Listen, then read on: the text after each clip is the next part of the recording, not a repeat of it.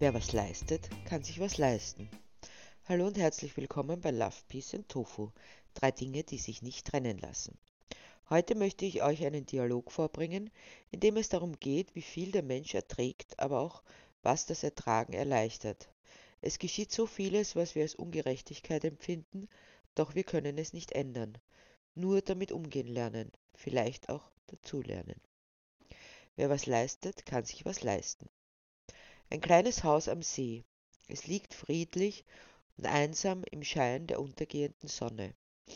Großmutter und Enkelin stehen in der Wohnküche, deren große Fensterfront den Blick freigibt über die großzügige, überdachte Terrasse, den See und den umliegenden Wald. Auf der Terrasse sind zwei Menschen, der Großvater und die Urenkelin. Der Großvater sitzt in seinem Stuhl und sieht starr auf den See hinaus. Er ist nur von der Seite sichtbar. Die Urenkelin schläft friedlich in einer kleinen, transportablen Hängematte, die wie unbeabsichtigt ab und zu vom Wind angestoßen wird. Enkelin. Ich kann mich nicht erinnern, wann Lara das letzte Mal so ruhig geschlafen hat. Großmutter. Das macht der See und die Bäume und die Luft. Enkelin. Das macht die Atmosphäre. Sie ist so ruhig, ganz anders als in der Stadt. Großmutter. Die gute Luft, nur die Luft und die Ruhe. Enkelin. Nein, es ist die Atmosphäre in der Stadt. Da knistert und knackst es irgendwie immer, selbst wenn alles ruhig ist. Ist die Luft wie elektrisiert. Aber hier alles so sanft und beschaulich. Es fühlt sich beinahe gesund an, wenn es nicht so anders wäre. Großmutter. Der kleine Engel, wie er so schläft, dort auf der Terrasse. Man könnte fast meinen, sie wäre ganz normal. Enkelin. Todkrank zu sein ist nicht abnormal. Es ist vielleicht nicht üblich in dem Alter, aber nicht abnormal. Es gibt etliche Kinder, die mit der gleichen Krankheit zu kämpfen haben. Großmutter. Isst doch deinen Schokoladekuchen. Ich habe ihn extra gemacht für euch. Ganz frisch ist er, gerade aus dem Ofen und auch noch warm. So ist er am besten. So habt ihr ihn immer gemocht, Enkelin. Das ist das Heimtückische an dieser Krankheit. Man weiß nicht, was am nächsten Tag sein wird. Viele von diesen Kindern leben mit einer Magensonde, weil sie nicht mehr selbstständig essen können. Sie haben es gelernt und dann wieder verlernt. Einfach so. Großmutter. Dein Großvater baut auch immer mehr ab. Die Firma, das war sein Leben. Du weißt es. Und dann, dann hat er immer mehr vergessen. Er stand in seinem Büro und wusste nicht mehr, wo er war, wurde mir erzählt. Er muss sich gedemütigt gefühlt haben und ausgestoßen, als hätte er in dieser Firma niemals eine Rolle gespielt. Eines Tages kam er nach Hause und setzte sich in den Stuhl und seitdem sitzt er dort. Den ganzen Tag über sitzt, starrt aufs Wasser und sonst nichts. Morgens geht er hinaus, abends kommt er herein. Weißt du, wie schlimm das ist, wenn du mit ansehen musst, wie ein Mensch sich nach und nach verliert? Ein Mensch, mit dem man seit Jahrzehnten sein Leben teilt? Enkelin. Er ist 95, das ist doch ganz normal. Er hat viele Jahre, in denen er tun konnte, was er wollte. Und das hat er auch immer getan, Großmutter ob 90 oder 95, es ist ungerecht, wenn ein Mensch plötzlich alles vergisst, wer er ist, wer seine Frau ist. Er hatte doch noch so viel vor, so viele Pläne und so viel Kraft zu leben. Von sich aus hätte er das niemals hinter sich gelassen, aber dann kam die Krankheit und zerstörte sein Leben. Enkelin. Es ist ungerecht, wenn ein Kind auf die Welt kommt, kerngesund scheinbar, sich entwickelt, gehen lernt, sprechen lernt und dann plötzlich kommt der Tag, da findet es die Worte nicht mehr, weil sie verloren gegangen sind. Fällt es einfach um, weil seine Beine nicht mehr wissen, wie es geht, zu gehen. Großmutter, er hat einen Platz im Leben, der bleibt jetzt leer. Niemand kann ihn ausfüllen, nur er. Enkelin. Sie hat einen Platz in meinem Herzen und hatte alle Möglichkeiten vor sich. Großvater hat sein Leben gelebt. Großmutter. So was sagt man nicht. Du sprichst von deinem Großvater. Er ist wichtig, aber die Kleine, die ist gekommen. Und ja, wenn der Herrgott ein Erbarmen hat, dann holt er sie bald zu sich und ihr macht ein neues Kind. Da ist noch nichts verhaut. Enkelin. Lass mir bloß den Herrgott aus dem Spiel. Oder meinst du, dein lieber Herrgott lässt ein Kind auf die Welt kommen, um es dann bald wieder sterben zu lassen? Was ist denn das für ein lieber Herrgott, der kleine Kinder sterben und alte Männer leben lässt?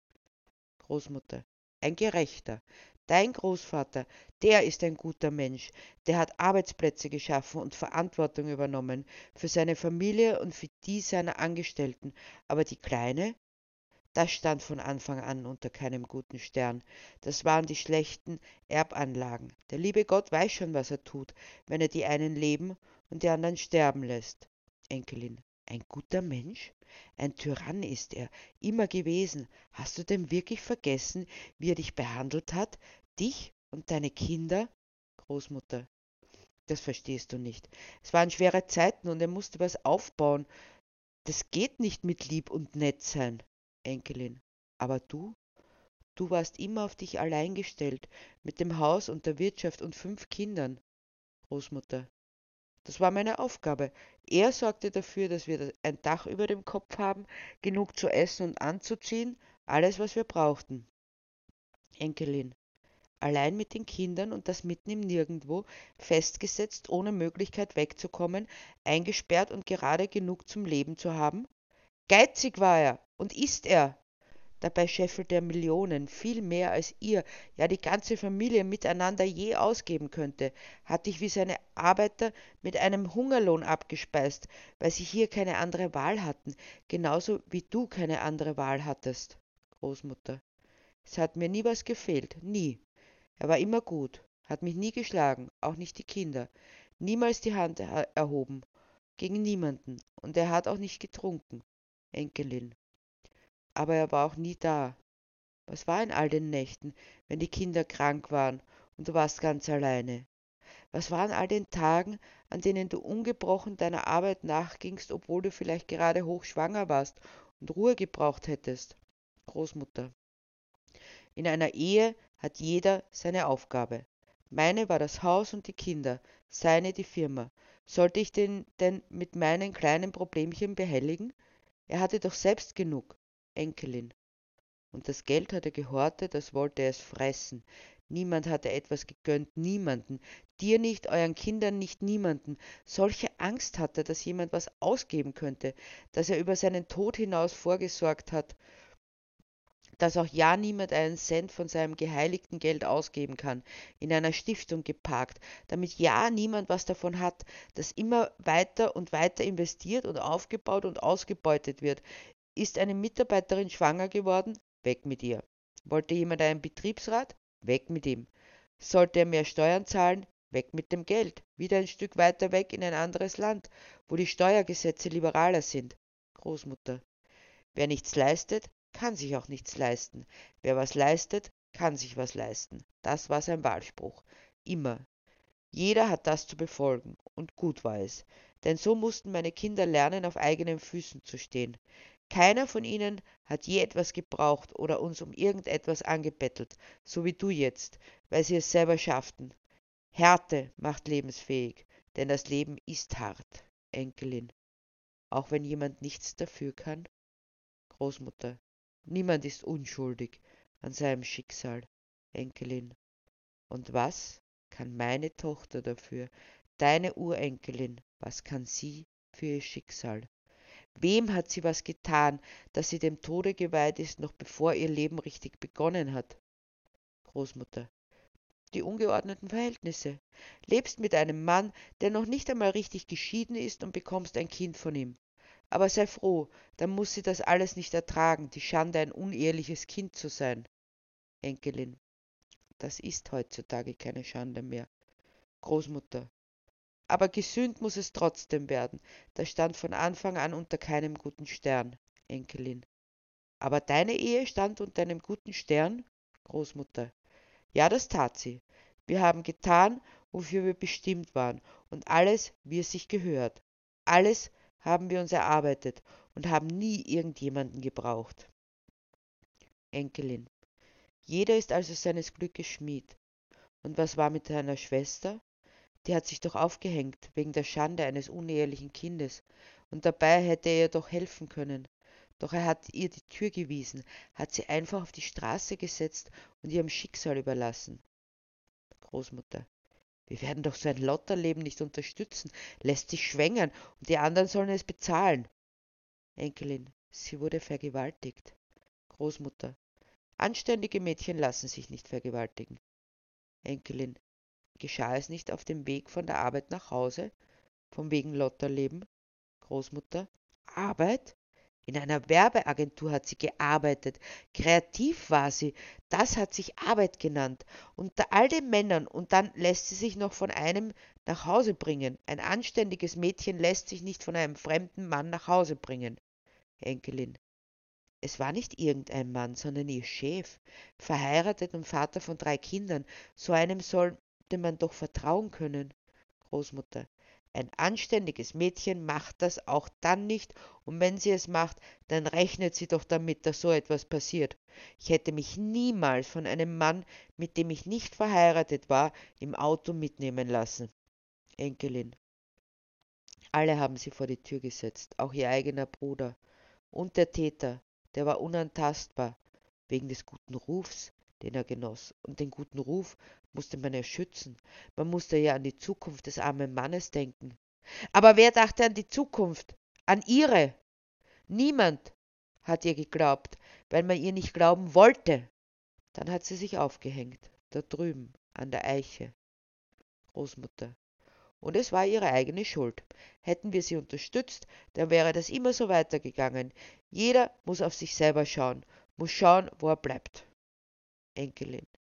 Und Lara, deine Urenkelin, muss das auch? Schauen, wo sie bleibt? Muss elendiglich krepieren, weil es er nichts auslässt? Großmutter. Natürlich nicht. Solange sie sich noch nicht selbst ernähren kann, sind selbstverständlich die Eltern verantwortlich. Enkelin. Aber die Eltern, die können das nicht leisten. Der Vater hat sich verabschiedet, weil er das Leben nicht aushält. Und jetzt bin ich ganz allein auf mich gestellt. Und die Therapie, die ihr das Leben leichter machen würde, die ist so teuer, das kann ich nicht leisten. Großmutter. Verdienst du nicht genug? Enkelin. Ich verdiene gar nicht, weil ich mich rund um die Uhr kümmern muss um meine Lara. Daran ist ja auch unsere Beziehung zerbrochen. Großmutter.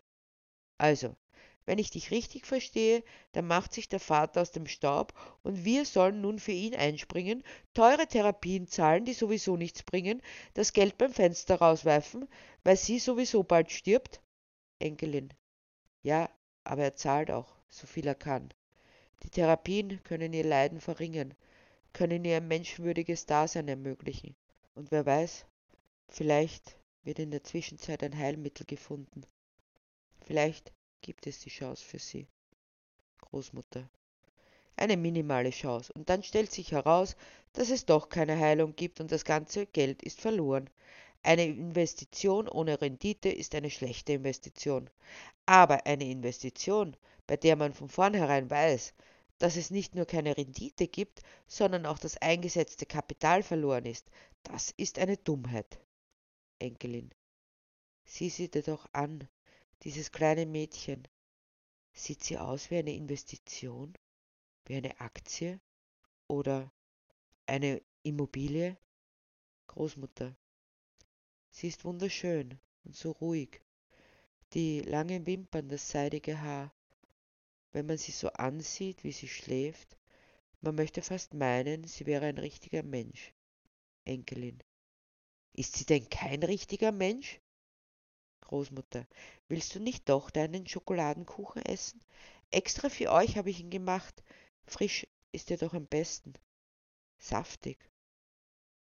Und noch warm vom Ofen. Enkelin. Ist sie denn kein richtiger Mensch? Großmutter. Es ist wirklich schade um den schönen Kuchen. Ich meine, er ist später immer noch gut, aber jetzt wäre er eben am besten. Enkelin. Ist sie denn kein richtiger Mensch? Großmutter. Natürlich ist sie ein richtiger Mensch. Ich meine, wenn man sie so ansieht und sonst nichts weiß, aber sieh mal, wir sind doch auf der Erde, um eine Aufgabe zu erfüllen, um etwas aufzubauen, um der Nachwelt etwas zu hinterlassen, nicht etwa um Spaß zu haben. Wenn man diese Aufgabe nicht erfüllen kann, dann ist es doch eine Gnade, wenn man abberufen wird, besser heute als morgen. Enkelin. Großvater kann diese Aufgabe auch nicht mehr erfüllen. Großmutter. Er braucht es auch nicht mehr. Er hat sie schon erfüllt. Wahrscheinlich mehr als viele andere, doppelt, dreifach so viel. Enkelin. Und was hinterlässt er der Nachwelt, außer der Aufforderung, dass sie es so schwer haben sollen, wie er es hatte? Ist das sein Erbe an die Nachwelt? Du musst es verstehen, sie waren sich dreizehn Kinder, er war der Älteste. Sein Vater war ein einfacher Arbeiter und seine Mutter ständig schwanger, ständig krank. Nie hat es gereicht. Hunger und Not herrschten. Er hat sich damals geschworen, dass ihm das nicht passieren würde. Er schwor sich das, dass er dem Elend entkommt. Deshalb hat er mich geheiratet, weil ich fleißig bin und anständig und nicht wehleidig. Er sah sofort, ich würde ihn immer unterstützen. Aber es hat ihn auch hart gemacht. Das Leben hat ihn hart gemacht. Aber deshalb hat er auch was erreicht, weil er nicht weinerlich und weichherzig war, sondern fleißig, strebsam und sparsam. Enkelin, du meinst geizig und egoistisch. Großmutter. Er war niemals egoistisch. Sich selbst gönnte er am allerwenigsten. Enkelin. Ganz sicher ist, dass er anderen nichts gönnte, aber sich selbst gönnte er alles. Er war nicht egoistisch, sondern egozentrisch, wenn nicht gar narzisstisch, denn er erfüllte sich seinen Lebenstraum ohne Rücksicht auf Verluste, ohne Rücksicht auf irgendetwas oder irgendjemanden. Und du, du hast immer mitgezogen und hast ihm Schokoladenkuchen gemacht. Großmutter. Der war immer da und immer frisch für ihn. Er mochte ihn so gerne. Manchmal, wenn er draußen sitzt, dann setze ich mich zu ihm und das Stück Schokoladenkuchen stelle ich neben mich. Dann lege ich die Hand in die seine und am Anfang, da war gar nichts, als würde er mich gar nicht bemerken. Gefangen in seiner eigenen Welt, in der ihn die Demenz festhält. Aber ich machte es immer wieder. Ich gab nicht auf, ich gebe niemals auf. Während all der Jahre habe ich ihn nicht im Stich gelassen. Nicht ein einziges Mal. Habe ich immer getan, was er wollte. Und jetzt werde ich nicht damit aufhören. Und eines Tages, das war ja an dem Tag vor dem, an dem ihr gekommen seid, also gestern, da lege ich wieder die Hand in die seine und er drückt sie. Und es ist mir gewesen, als würde er mich wiedererkennen oder zum ersten Mal erkennen. Und dann habe ich ihn gefüttert mit dem Schokoladenkuchen, den er immer so gern mochte. Da wirkte er wieder lebendig, ein wenig. Es war mir sogar, als hätte er mich angelächelt. Enkelin. Er ist doch wunderbar, dein Schokoladenkuchen, der beste, den ich je gegessen habe. Großmutter. Alle haben ihn gemocht. Ich habe ihn immer gemacht. Er hat so viel versöhnt. Wenn es mal schlechte Noten gab oder sich eines von den Kindern schlecht betragen hatte, dann mussten sie das natürlich ihrem Vater beichten. Und dann war der Schokoladenkuchen da.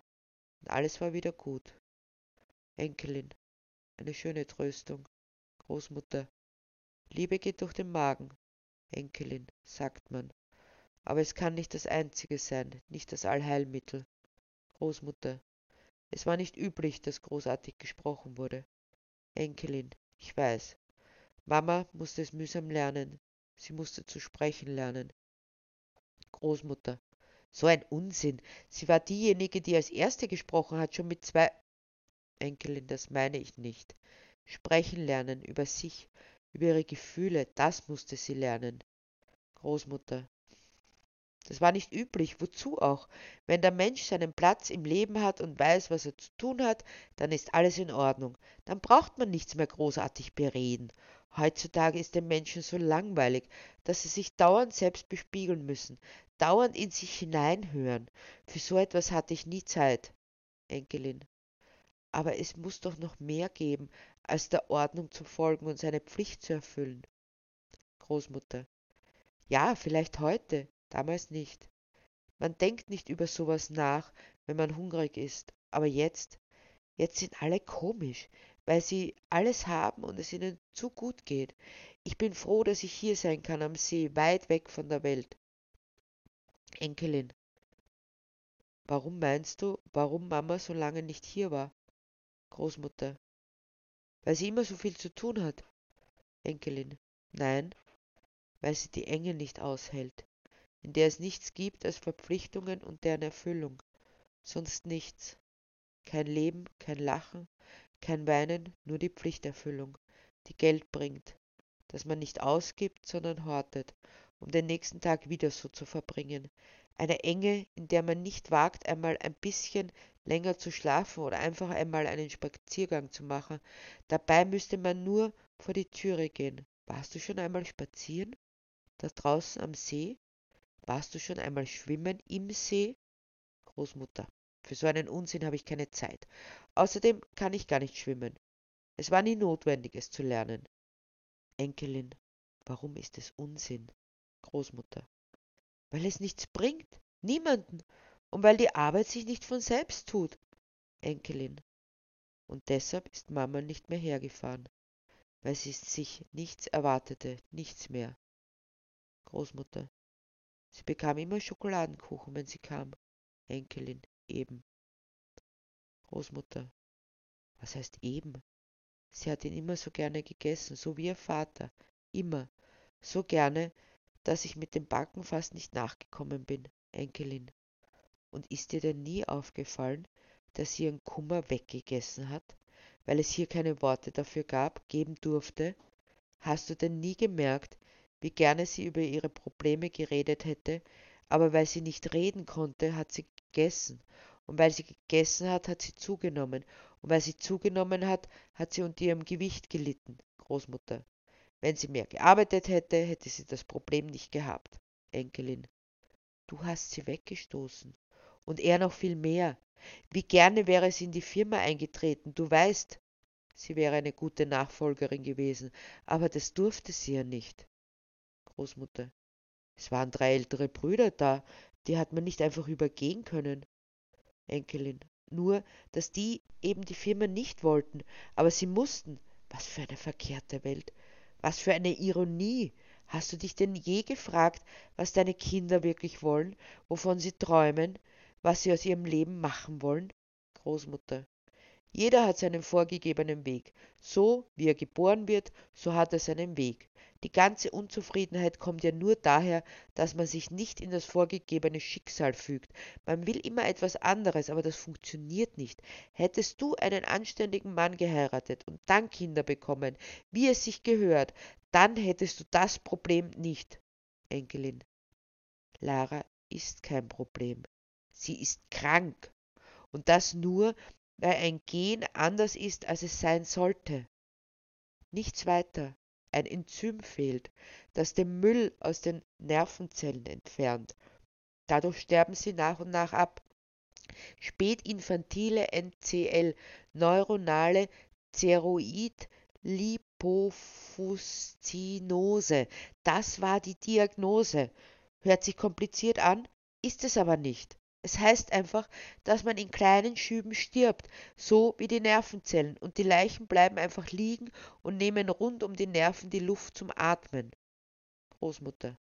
Wir müssen alle sterben, die einen früher und die anderen später. Enkelin. Vielleicht muss Großvater deshalb dort draußen sitzen und vor sich hinstarren, weil er dem Menschen um sich die Luft zum Atmen nahm. Großmutter bist grausam. Dein Großvater hat viel aufgebaut, er war wichtig. Enkelin. Und Lara nicht? Großmutter. In dem Alter? Enkelin. Aber wer weiß, was die Zukunft gebracht hätte. Sie hätte eine geniale Wissenschaftlerin werden können, die endlich ein Heilmittel gegen diese heimtückische Krankheit findet. Sie hätte die Firma weiterführen können. Sie hätte einer NGO Menschen oder Tiere retten können. Sie hätte als Diplomatin in die Geschicke der Welt eingreifen können, oder sie hätte einfach Mutter werden und für ihre Kinder da sein können. Alles wäre möglich gewesen. Aber ihr ist keine Zukunft vergönnt. Andere dürfen 95 Jahre leben und sie vielleicht zwölf. Wenn sie Glück hat, 15. Das ist grausam. Großmutter. Aber das ist das Schicksal, und gegen das kann man nicht an. Die Geister, die man ruft, die wird man nun mal nicht mehr los. Enkelin, ich habe also meine Tochter krank gemacht? Meine Sünden soll sie büßen? Mein Leben ausbügeln? Und dann, dann packen wir die Wunden zu mit schön viel Schokosauce und oben ein Häubchen Schlagobers drauf und wir drehen uns um und leben unser Leben weiter, als wäre nichts gewesen? Großmutter. Sie ist doch noch so klein. Es geht vorbei. Du suchst dir einen anständigen Mann und dann willst du wieder Kinder haben. Und dann wird es auch wieder gut sein. Du wirst vergessen. Die Zeit heilt alle Wunden. Enkelin. Ach geh, nicht nur der Schokoladekuchen kann das, auch die Zeit. Das sind doch starke Verbündete im Kampf gegen das Leid. Großmutter. Sieh nur. Ich glaube, er schaut zu ihr hinüber. Er sieht Lara an. Er hat schon lange nichts mehr angesehen. Niemanden mehr wirklich angesehen. Er ist ausgewichen, hat sich verkrochen in sich selbst. Und jetzt, er sieht sie an. Enkelin.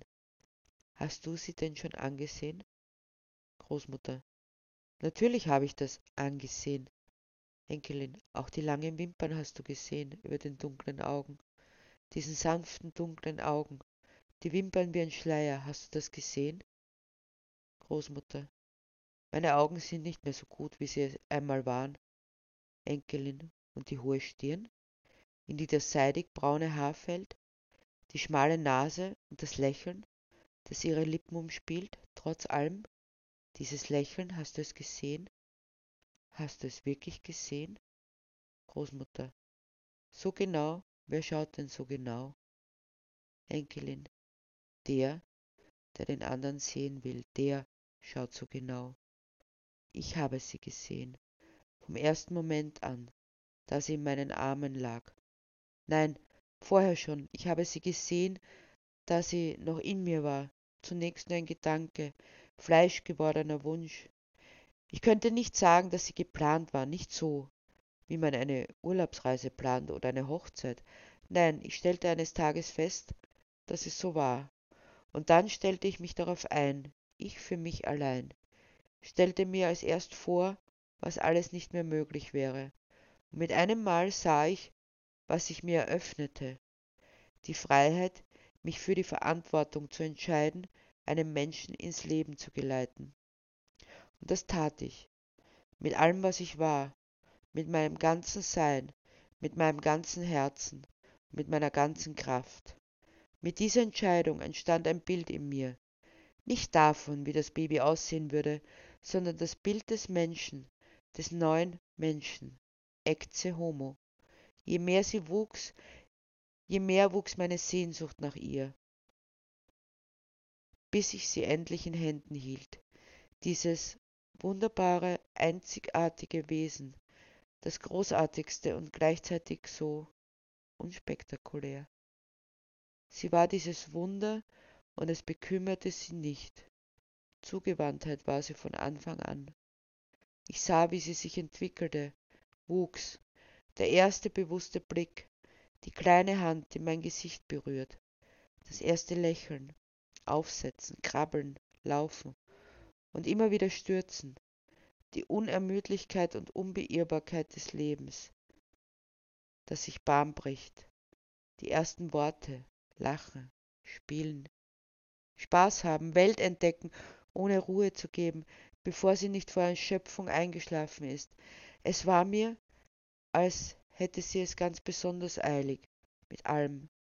Jetzt weiß ich auch warum. Und dann, mit einem Mal, da hörte sie auf, hörte auf, sich zu entwickeln, einfach so. Vielleicht eine kleine Verschnaufpause, dachte ich, bloß das, weil man so gerne den Kopf vor der Wahrheit in den Sand steckt, vor allem vor so einer. Doch insgeheim wusste ich es, eigentlich hatte ich es immer gewusst dass etwas nicht stimmte. Dann ging es Schlag auf Schlag. Vom ersten Moment an, da sie mitten im Gehen umfiel, als hätte sie es eben in jenem Moment verlernt, konnte die Arme und Beine nicht mehr bewegen und die Sehleistung ließ nach. Bald wird sie ganz erblindet sein.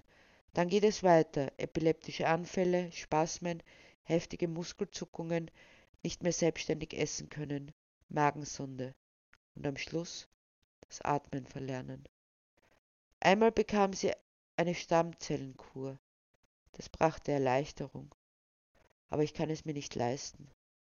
Alles, was ich kann, ist für sie da zu sein. Und dabei weiß ich noch nicht einmal, wie es ihr dabei geht, ob sie es überhaupt merkt. Sie kann es mir nicht mehr sagen. Großmutter, du hast recht. So schöne Wimpern wie ein Engel sieht sie aus. So, wie sie da schläft, ein kleiner Engel. Und bald soll sie wirklich ein Engel sein. Vielleicht kann sie wirklich nichts dafür so unschuldig wie sie da liegt. Da kann man es eigentlich nicht glauben, dass sie was dafür kann. Enkelin, was sollte sie dafür können, dass sie Eltern hat, die beide zufällig dieses Gen in sich tragen? Großmutter, aber es muss doch irgendein Medikament geben, irgendetwas, was sie gesund macht. Die Pharmaindustrie mit all ihren Tabletten und Arzneien, die kann doch schon so viel. Da kann doch das auch kein Problem sein. Enkelin.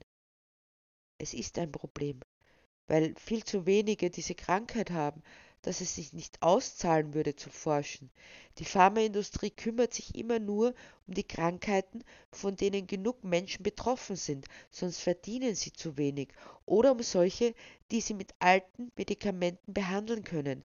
Diese Forschung gibt es nur, weil sich immer wieder private Spender finden, aber es ist doch nur ein Tropfen auf dem heißen Stein. Großmutter.